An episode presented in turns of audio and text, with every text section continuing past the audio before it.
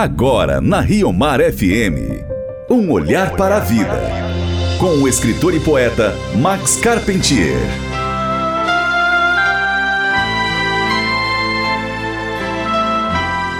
Vintes, o livro Atos dos Apóstolos, que integra o Novo Testamento, com certeza precisa de ser mais lido do que realmente é inclusive por se tratar da continuação do Evangelho de São Lucas, a segunda parte da obra do evangelista. Os Atos dos Apóstolos narram a fase da história da salvação que se seguiu à ressurreição e ascensão de Jesus. Convém notar que esse livro não é historiografia no sentido moderno, não tem a pretensão de fazer a reconstituição científica dos fatos então ocorridos. No entanto, baseando-se em fontes fidedignas, procura evocar o significado daquilo que aconteceu e também prestar homenagem aos primeiros evangelizadores e fundadores das igrejas cristãs. Merece real-se a figura de Pedro, primeiro porta-voz da Igreja Mãe de Jerusalém, assim como a de Paulo, evangelizador dos gentios. Na parte que narra as viagens marítimas de Paulo, o autor se apresenta como companheiro de viagem, falando na forma nós.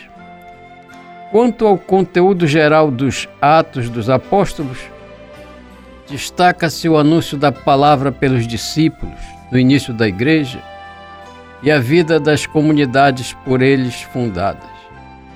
Jesus comunica o programa desse anúncio ao dizer: Recebereis o poder do Espírito Santo que virá sobre vós, para serdes minhas testemunhas em Jerusalém, em toda a Judéia e Samaria e até os confins da terra. Com essa promessa, que é também estímulo e orientação da interminável missão apostólica, inicia-se a pregação ilimitada no mundo gentil da Grécia.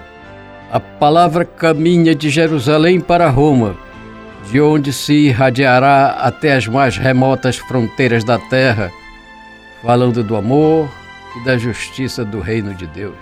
Ouvintes, um dos mais interessantes episódios do livro Atos dos Apóstolos trata de um uma tempestade que atingiu o barco onde iam os apóstolos.